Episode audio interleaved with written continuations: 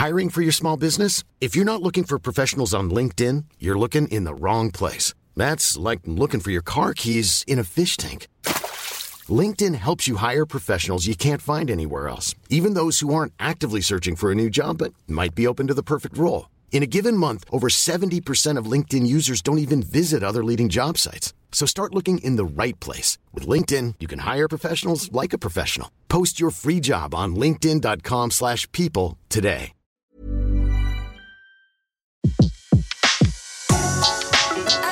Le meilleur de séances radio est maintenant sur We Love Cinéma.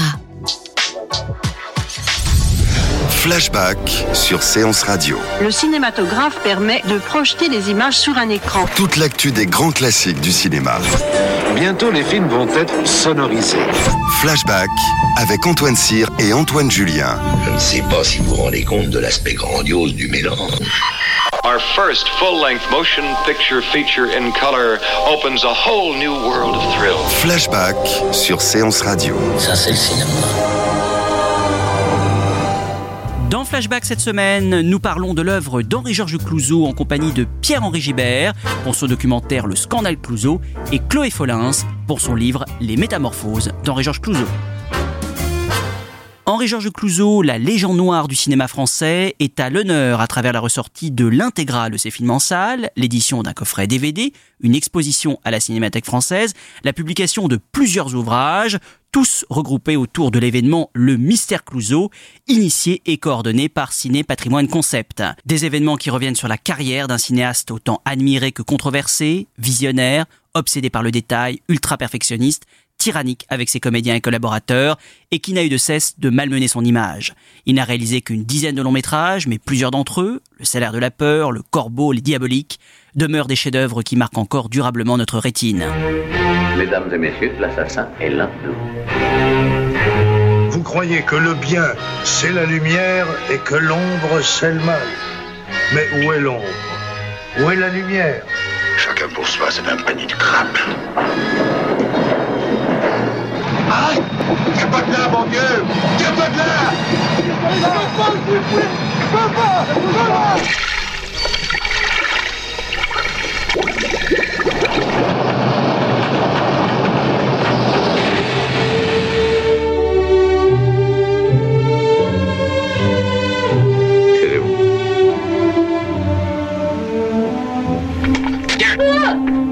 Ça sert vraiment à rien d'être gentil avec toi.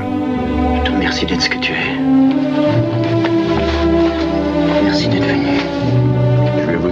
Un type dans mon genre.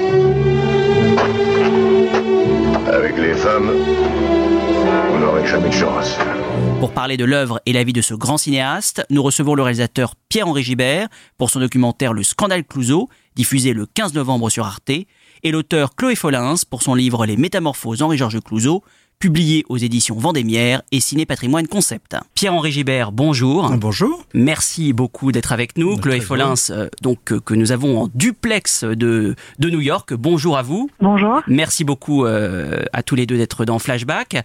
Alors, Henri-Georges Clouzot a passé quatre années euh, dans un sanatorium pour soigner une tuberculose et on a vraiment l'impression que c'est un moment essentiel de son existence. En quoi ce moment l'a-t-il nourri pour son œuvre à venir Ben, c'est quelqu'un qui a une, effectivement une, santé toujours fragile. On le représente comme une sorte de, terreur, quelqu'un qui savait intimider, euh, qui était dominant avec euh, tous ses interlocuteurs. Et euh, c'est vrai qu'il a eu des problèmes de, cœur, il en est même mort, donc il avait des douleurs cardiaques, mais il y a un événement tout à fait fondateur lorsqu'il avait à peu près 26 ans, je crois, euh, où il a passé 5 ans au sanatorium à attendre la mort. Il est allé jusqu'à écrire son testament.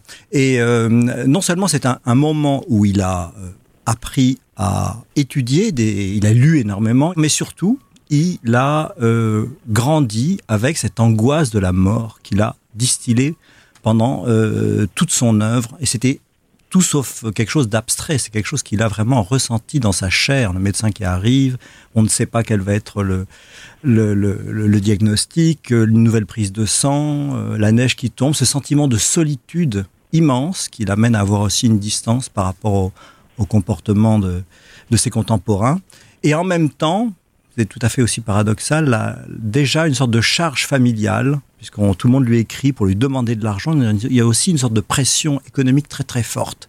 Qu'il faut absolument qu'il réussisse. Voilà. Et tout ça va éclore après pendant la guerre. En effet, sur les, lectures qu'il fait, il rencontre notamment pendant cette période du Sana euh, l'œuvre de Marcel Proust, qui va avoir un rôle déterminant dans son œuvre, puisque la recherche du temps perdu, le thème de la jalousie qui s'y euh, qui s'y affirme est un est un thème que Clouseau se réapproprie, euh, notamment dans ses deux derniers films. L'enfer était censé être une expérience de la déconstruction du temps parallèle à celle de Proust, et la prisonnière emprunte évidemment son titre à, à la recherche du temps perdu. Donc voilà, c'est vraiment une période dans les carnets qu'il écrit à l'époque. On peut lire aussi énormément de notes, de bribes qui font étrangement écho à des œuvres qu'il écrira plus tard et, tous les thèmes sont en effet déjà en germe à l'époque. Alors survient en effet la guerre en 1940. Euh, Alfred Greven, ancien directeur des studios UFA, est nommé par Goebbels à la tête de la Continental Film, une firme allemande qui va produire de, de nombreux films durant cette période.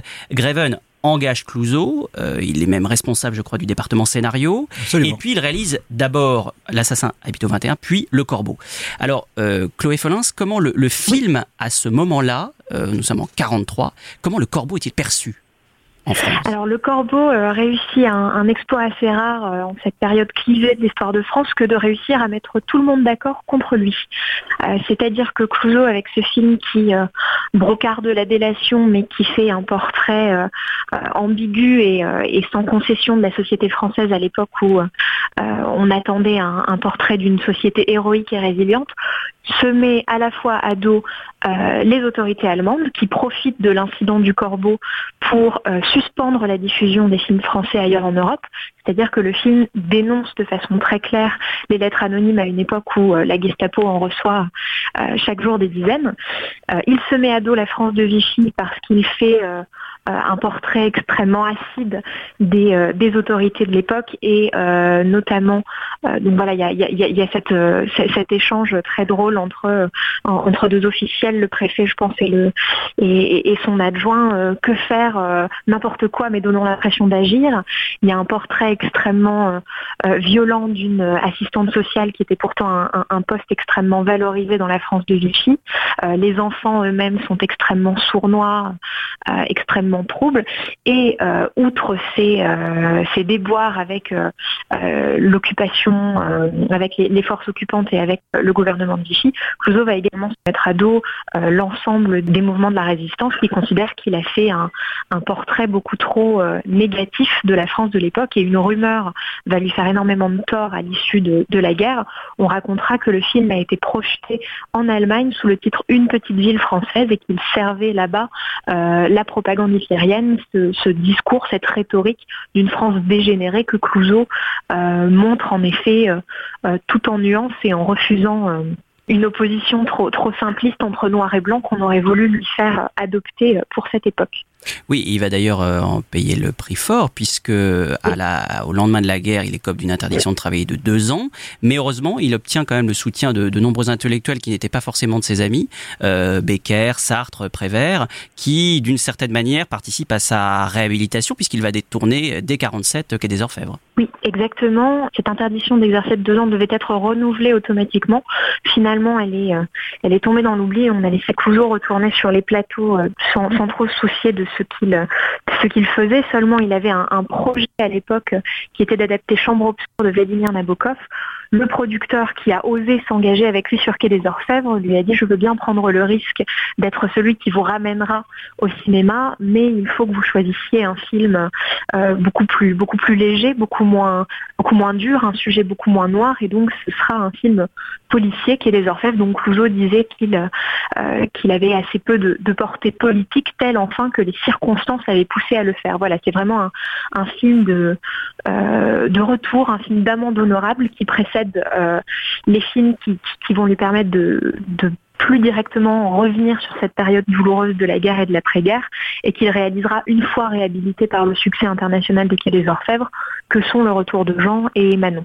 Pierre, Pierre Gibert? Oui, ce qui est passionnant chez, chez Clouseau, c'est qu'on le réduit souvent à quelqu'un qui produit des divertissements grand public. Alors c'est le cas, il, fait des films absolument distrayants. Et, mais, ce qui est absolument passionnant lorsqu'on se replonge dans son œuvre, et notamment dans Le Corbeau, c'est qu'il a été aussi un formidable témoin de son temps. Euh, finalement, il faudra attendre le chagrin et la pitié de Marcel Ophuls dans les années 70 pour qu'on accepte de regarder la vérité en face et d'arrêter avec le, ce mythe gaulien d'une France unanimement résistante. Et, et Clouseau fait cette critique et il l'a fait pendant le déroulement même des faits ce qui est quand même assez hallucinant. Et en même temps, ça le rend aussi extrêmement sympathique, puisque on pourrait voir euh, son ascension professionnelle pendant la guerre comme euh, une marque pure d'opportunisme. Et alors certes, Clouseau était opportuniste, il a rattrapé son retard professionnel, mais au fond, il a euh, réussi à acquérir la confiance de Greven. Que fait-il une fois qu'il a cette confiance? Il fait un film totalement suicidaire, il n'écoute que euh, l'artiste qui est en lui et il fait le, corbeau effectivement qui, comme Chloé l'a bien dit, euh, euh, tape dans tous les sens. Tout le monde en prend pour son grade. Et dès le corbeau, il marque de son empreinte un style. Moi, j'aimerais bien qu'on parle un petit peu du style Clouseau parce que c'est peut-être ce qui est encore de plus marquant aujourd'hui. Alors, on sait qu'il a, il a travaillé en Allemagne dans les années 30. Il a été très tôt influencé par l'expressionnisme allemand. Pierre-Henri comment vous définiriez-vous le style Clouseau? Alors, ce qui est intéressant chez, chez Clouseau, c'est que c'est à la fois quelqu'un qui a cette culture française, il a, étudié, il a étudié les romans, il y a un goût pour la littérature, il y a un goût pour, euh, par exemple, les titis parisiens, il y a un parler, c'est aussi bien d'ailleurs plastique que dans, que dans les dialogues. Bon, il y a, il y a, un goût très très typique euh, de, de, ça. En même temps, c'est euh, avec une forme un peu à l'américaine, avec des dialogues secs qui, qui, qui claquent. Il y, a, il, y a, il, y a, il y a une extraordinaire efficacité scénaristique et c'est quelqu'un qui sait narrer ses films. Alors c'est peut-être le sanatorium, justement, c'est d'avoir été plongé dans ce silence et dans cette attente, qui arrive à, raconter ses films uniquement avec aussi des, purs moments visuels et sonores. Et donc avoir une culture en fait américaine. Alors il y a de l'expressionnisme effectivement allemand. Plus tard il y aura, il y sera influencé par le par le cinétisme. Euh, il y a cette volonté aussi que le cinéma soit le lieu de, de, rencontre de tous les arts. Il a découvert le cinéma en fait par son oncle, qui était conservateur au musée Galliera, et euh, avec les arts, il a découvert la peinture, euh, il a découvert la, la musique, et ça l'a influencé toute sa vie. Et donc même s'il fréquentait, il y avait un côté un petit peu snob aussi à fréquenter les artistes en pointe euh, euh pendant, pendant, toute sa carrière, euh, il y a quelque chose de très sympathique à vouloir aussi être un passeur en fait, et à vouloir faire tout d'un coup, je sais pas, un, documentaire sur sur Picasso pour que tout le monde en profite, à aller filmer Karajan par exemple, et à essayer de fondre ses arts euh, narrativement avec l'enfer et plus tard la prisonnière. Mais vous parliez du documentaire, euh, Chloé Follin, ça c'est aussi frappant. Il, il, aime aussi cette recherche documentaire. Il va par exemple passer des semaines au Quai des Orfèvres pour préparer Quai des Orfèvres. Euh, il, y a, y a, une vérité sociale. Euh, de, le Jouvet parle même de Dickens. Euh, c'est euh, ça, c'est quelque chose qu'on a peut-être un peu oublié aussi. Cette, il, il, va, il va assister à des procès pour préparer la vérité. C'est quelque chose de, de, très prégnant dans sa, dans sa façon de faire des films. Oui, c'est quelqu'un qui avait plus qu'un souci même du réalisme, un souci du vérisme. Ça passe donc non seulement par les études préliminaires extrêmement importante qu'il a menée avec Max Douy dans le Quai des Orfèvres, à croquer des, décors qui seront ensuite reproduits à l'identique, mais aussi à noter des scènes, des atmosphères qu'il va admirablement savoir recréer.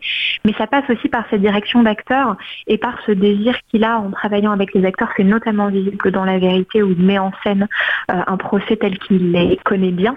Euh, il travaille avec l'acteur à le mettre dans l'état nerveux qui correspond à celui de son personnage, de telle façon que la vérité du tournage innerve, irrigue la vérité du film. Et avec Bardot, c'est très frappant parce qu'il adapte véritablement le scénario et la méthode de tournage de la vérité à cet interprète qui est euh, tout aussi torturé que son personnage pour tirer d'elle une vérité documentaire. Et donc ça, c'est assez passionnant chez Clouseau. On ignore d'ailleurs euh, pas mal, euh, on, connaît son, son, documentaire sur Picasso, on connaît un peu moins les films qu'il a réalisés avec Herbert von Karajan, mais il avait surtout une grande ambition qu'il a regretté de ne pas pouvoir mener à bien et qui euh, donnera naissance au salaire de la peur. C'est dans les années 50, il avait le projet de tourner un documentaire au, au Brésil, un journal de voyage à la première personne. Brésil, voilà, il était tombé amoureux d'une brésilienne, Vera, qui deviendra son épouse et et, euh, l'héroïne de, ces trois films suivants, donc dans, Les Diaboliques, Les Espions et Le Salaire de la Peur. Et, euh, il avait le projet d'un documentaire inédit au Brésil. Il voulait écrire directement avec une caméra. Et c'est quelque chose que l'on retrouve euh, également dans ces films de fiction. Cette précision extrême de la caméra qui est, disait-il, un microscope terrifiant qui ne laisse rien passer D'où l'exigence de précision, d'où l'exigence de vérisme. Alors, dans votre film, euh, Pierre-Henri euh, Gibert, il y a quelque chose qui m'a un peu frappé. Euh, c'est Michel a, qui a travaillé avec lui, qui a été une amie de Clouseau, qui raconte qu'un jour, il, lui demande Est-ce que vous êtes heureuse? Qu'elle a répondu oui. Et que Clouseau lui a rétorqué alors vous ne m'intéressez plus. c'était le, c'était pas le cinéaste du bonheur, c'est certain. mais de dire que c'était le cinéaste de la tristesse et du malheur, c'est pas non plus un peu, un peu réducteur? Non, non, Clouseau est évidemment un cinéaste de, des failles, ça c'est sûr, c'est ça qu'il qui, qui aimait, mais il y a en même temps une certaine tendresse dans ces failles. On parlait du corbeau, il y a un personnage euh, qui est présenté au, départ de manière assez détestable, qui est celui de l'infirmière, qui, tout d'un coup est menacé à un moment donné d'être lynché. On sent la foule qui hurle, elle, arrive chez elle et qui son appartement a été mis à sac, et tout d'un coup le regard du spectateur bascule.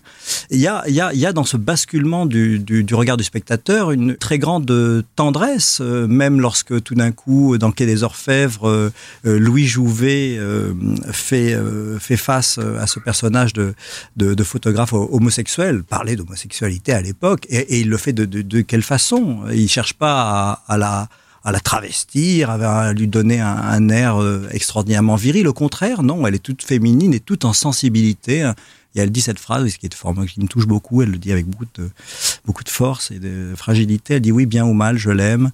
Et, et Jouvet, à ce moment-là, lui sort sa fameuse réplique en disant Vous êtes un type dans mon genre, avec les femmes, vous n'aurez jamais de chance. Du coup, ça marque, le, je trouve, sa, sa, très grande tendresse par rapport, euh, par rapport aux marginaux. Enfin, pour Clouseau, de toute façon, son, éthique, c'est qu'il il n'y a, pas, il a pas de catégorie sociale.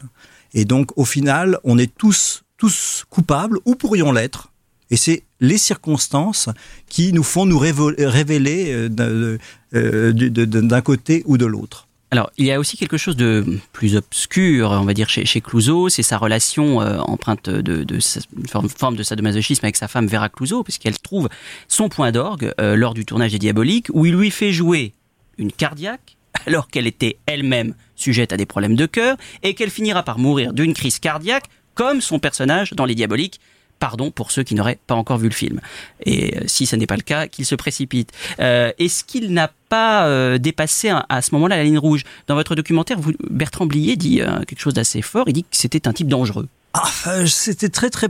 Enfin, moi, ce qui m'intéresse, et c'est pour ça que j'en fais un documentaire, c'est que je ne sais pas me positionner par rapport à ça. J'assiste, effectivement, je suis complètement effaré. Donc, ce qui est sûr, c'est que sa femme voulait être actrice. Elle ne s'est pas plaint. Donc il le fait, il le fait parce qu'il l'aime. On voit d'ailleurs une certaine candeur quand il la, quand il la filme avec euh, une sorte de, d'effet de, de, lumière dans les cheveux. Enfin, il la filme comme une star. Bon.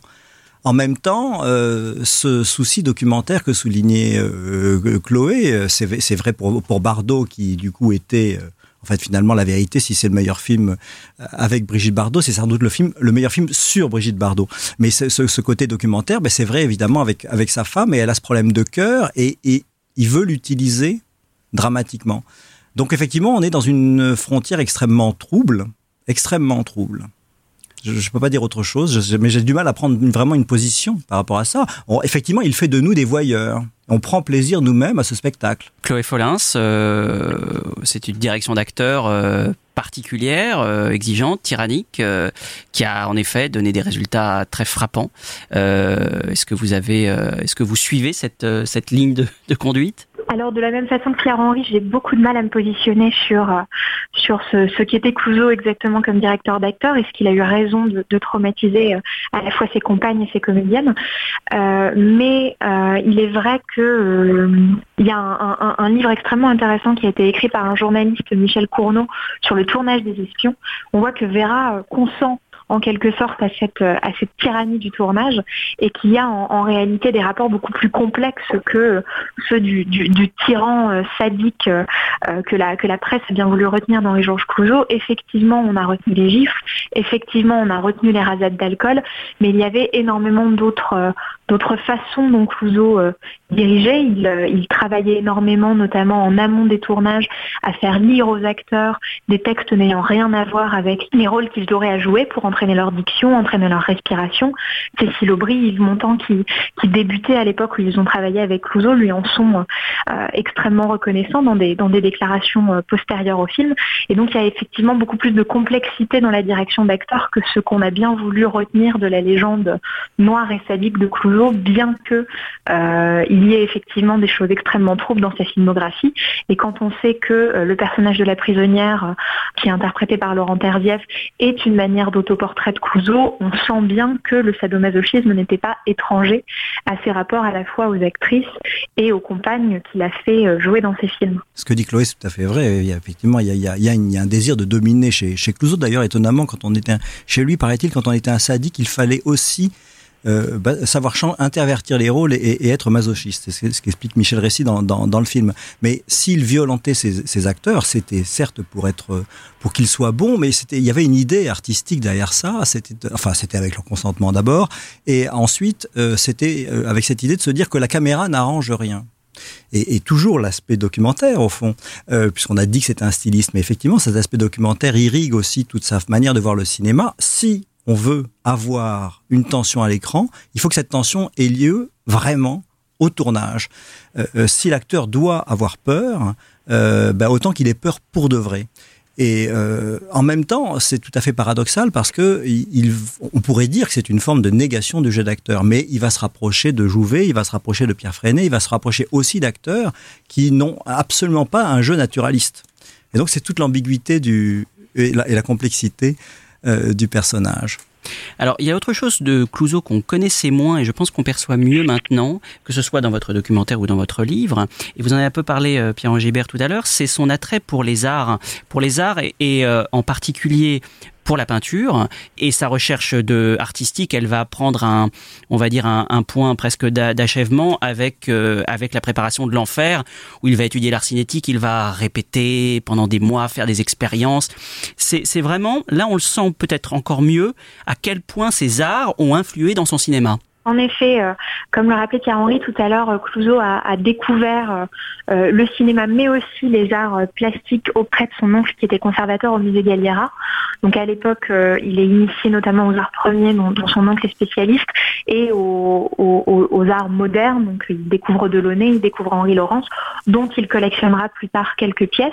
Et de cette découverte simultanée du cinéma et de l'art germe cette ambition qui est de faire un jour coïncider l'ensemble des arts. Donc c'est très visible euh, effectivement dans ces deux derniers films, L'enfer et la prisonnière, euh, dans lesquels euh, pour lesquels il, fait même venir intervenir des artistes cinétiques, des compositeurs électroacoustiques dans l'équipe même du tournage. C'est-à-dire que deux peintres vont, vont venir concevoir des décors, concevoir des effets optiques spécialement pour les films et intégrer les recherches du cinétisme au cinéma de Clouseau. Mais dès ses œuvres précédentes, et c'est ça, euh, c'est ça que j'essaie de montrer dans, le livre, et c'est ça qui me semble passionnant dans, le cinéma de Clouseau, qu'aujourd'hui on redécouvre beaucoup à partir du prisme de l'enfer comme étant quelqu'un qui expérimentait, qui cherchait. En fait, c'est un souci d'expérimentation qui a traversé toute son œuvre et qui s'est notamment illustré par des recherches plastiques très poussées. Et on peut voir des manons, des laits diaboliques, euh, des recherches sur les natures mortes par exemple. Donc Clouseau possédait plusieurs euh, exemples dans sa collection de peintures et notamment des toiles de Bernard Buffet qu'il admirait énormément. Euh, des natures mortes donc dans Manon et dans les diaboliques des recherches de textures extrêmement précises dans la dernière séquence de Manon, qui est une séquence de désert et qui rappelle des expériences de Tapiès qui mêlait du sable euh, à sa peinture. Et donc Clouseau possède aussi plusieurs toiles. Donc en fait, il y a une circulation qui est beaucoup plus constante entre les arts plastiques et son cinéma qu'on ne, ne savait, qu'on, ne le reconnaissait euh, jusqu'à, présent. Et euh, le dernier film euh, de, son œuvre, La prisonnière, qui est vraiment le plus consciemment plastique de tous, et qui est une poursuite des effets réalisés pour la préparation de l'enfer, nous permettent vraiment aujourd'hui de relire l'ensemble de l'œuvre de Clouseau à la lumière de, de cette ambition de mêler tous les arts, de faire coïncider ensemble tous les moyens d'expression et de, de faire du cinéma un grand art de synthèse. Et ce qui est passionnant, c'est qu'il arrive à utiliser ces arts et il tire euh, c'est ces expressions artistiques euh, vers, son monde à lui et vers le suspense. C'est hallucinant quand on voit un, tableau de Picasso. A priori, on ne pense pas à la peur. Et pourtant, lorsqu'on voit le documentaire, donc le principe, c'est qu'on peut suivre hein, via un, effet d'une encre qui traverse très très vite le, papier, filmé de l'autre côté, on peut suivre le, le geste de l'artiste. L'idée de Clouseau étant de se dire, en suivant son geste, on va suivre son esprit, on va, on va pouvoir suivre la création. Et c'est tout à fait passionnant parce qu'en en fait, le, on se demande, on suit la transformation des idées, on ne sait jamais ce qui va advenir. Et du coup, le, le, il y a, il y a une sorte de suspense qui naît, qui est même en plus renforcé dans une séquence où il, joue à dire à Picasso, il n'y a plus, il a plus assez de, de pellicule, vite, attention, combien de mètres, attends, attends, attends, je rajoute de la couleur. Bon, voilà. Euh, il, y a, il une joie quand même d'offrir au spectateur ce, spectacle.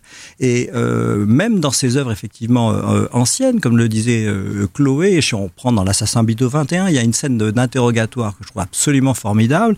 Il a, il a ce don qui est pour moi le, signe des grands maîtres, c'est qu'il part d'une scène tout à fait objective, quasi documentaire, et il, petit à petit, au fur et à mesure de la scène, ça devient un univers mental. On, a là, en l'occurrence, Noël Roquevert qui est soumis à la question par, les, par les flics. Et au départ, bah, c'est tout bateau, hein, une table, des chaises, des mecs autour. Et petit à petit, le décor s'épure. Et euh, il n'y a plus qu'une forêt de visages qui avancent, qui repartent, et, on est totalement dans l'oppression que ressent Noël Roquevert. Et bon, c'est vraiment le, c'est vraiment, enfin, les, grands maîtres arrivent à faire ça, et, et en est assurément un. Euh, Chloé Follin, c'était un, perfectionniste, on l'a dit. Il a toujours voulu faire son, sa grande œuvre, comme il le disait. C'est, c'est, il avait aussi cette part-là, euh, cette part euh, terrible d'insatisfaction. L'enfer, peut-être, je le rappelle en deux mots, hein, c'est un film qui n'a pas pu mener à bien, un film avec Romy Schneider et Serge Reggiani sur la jalousie qui s'est interrompu et qui n'a jamais pu, pu réaliser. cette insatisfaction, est-ce que cela explique le fait que son dernier film, c'est La prisonnière en 68. Il meurt dix ans plus tard, et pendant cette période-là, malgré de nombreux projets, euh, il n'en réalisera aucun. C'est assurément euh, euh, cet esprit extrêmement critique qui s'est finalement tourné contre lui-même, qui l'a empêché de réaliser de réaliser une œuvre après la prisonnière. Il écrivait d'ailleurs dans des carnets, il était très tourmenté vers la fin de sa vie par, euh, cette incapacité à créer. Il, euh, il disait qu'il avait perdu progressivement et depuis l'enfer en 63, qui était le premier film qu'il entreprenait d'écrire sans le support d'un roman ou sans le support d'un fait divers, le premier film dans lequel il, euh, ambitionnait vraiment de, parler de lui-même, de l'intime et de mêler l'ensemble de ses obsessions. Depuis cet échec de l'enfer dont il ne s'est jamais parfaitement remis ni relevé, il expliquait euh, n'avoir plus euh, trouvé euh, de, scénarios qui conviennent parfaitement, qui n'aient aucun défaut. Et comme Clouseau, comme le, disait Truffaut, voulait toujours faire à la fois son meilleur film, le meilleur film de l'année et le meilleur film de l'histoire du cinéma. Il n'a cessé pendant ces dix dernières années qui suivent La prisonnière de euh, commencer des scénarios, de les porter plus ou moins loin et de les abandonner finalement parce que euh, un ressort dramatique ne lui semblait pas suffisamment euh, bien huilé, parce que un personnage lui semblait manquer d'épaisseur ou parce que le sujet qu'il ambitionnait de tourner avait été entre-temps repris par un cinéaste qui, contrairement à Clouseau, ne, prenait pas trois ou quatre ans pour préparer chacun de ses films. Merci beaucoup à tous les deux. Je rappelle la diffusion du documentaire Le Scandale Clouseau sur Arte le 15 novembre, précédé d'une avant-première à la Cinémathèque française le 13 novembre, et la parution des Métamorphoses d'Henri-Georges Clouseau, coédité par l'édition coédité par les éditions Vendémiaire Ciné Patrimoine Concept. Également, car le programme est particulièrement riche, l'exposition Le Mystère Clouseau à la Cinémathèque française qui débute le 8 novembre et qui se poursuit jusqu'au 29 juillet 2018, la ressortie en salle par les Acacias de l'intégrale de ces films en version restaurée, le coffret DVD chez TF1 Vidéo comprenant 12 films du cinéaste accompagné de nombreux bonus, les DVD sont déjà disponibles, euh, également euh, chez Pathé l'édition DVD Blu-ray de Miquette et sa mère euh, qui sortira elle le 22 novembre. Sans oublier le coffret 6 DVD Clouseau avant Clouseau chez Lobster Film, le documentaire L'enfer est d'Henri-Georges Clouseau euh, qui est sorti en salle il y a quelques années, qui est réédité euh, chez Lobster. Euh, ça n'est pas fini puisqu'il y a également plusieurs expositions, le mystère Clouseau au musée Picasso, également une exposition à Niort, ville de naissance d'Henri-Georges Clouseau. On a de quoi s'occuper là jusqu'à Noël. En effet, très largement. donc tous ces événements sont à découvrir. Merci encore. Flashback sur Séance Radio. Le cinématographe permet de projeter les images sur un écran. Toute l'actu des grands classiques du cinéma. Bientôt, les films vont être sonorisés. Flashback avec Antoine Cyr et Antoine Julien. Je ne sais pas si vous vous rendez compte de l'aspect grandiose du mélange. Our first full-length motion picture feature in color opens a whole new world of thrill. Flashback sur Séance Radio. Ça, c'est le cinéma. Retrouvez l'ensemble des contenus séances radio proposés par We Love Cinéma sur tous vos agrégateurs de podcasts.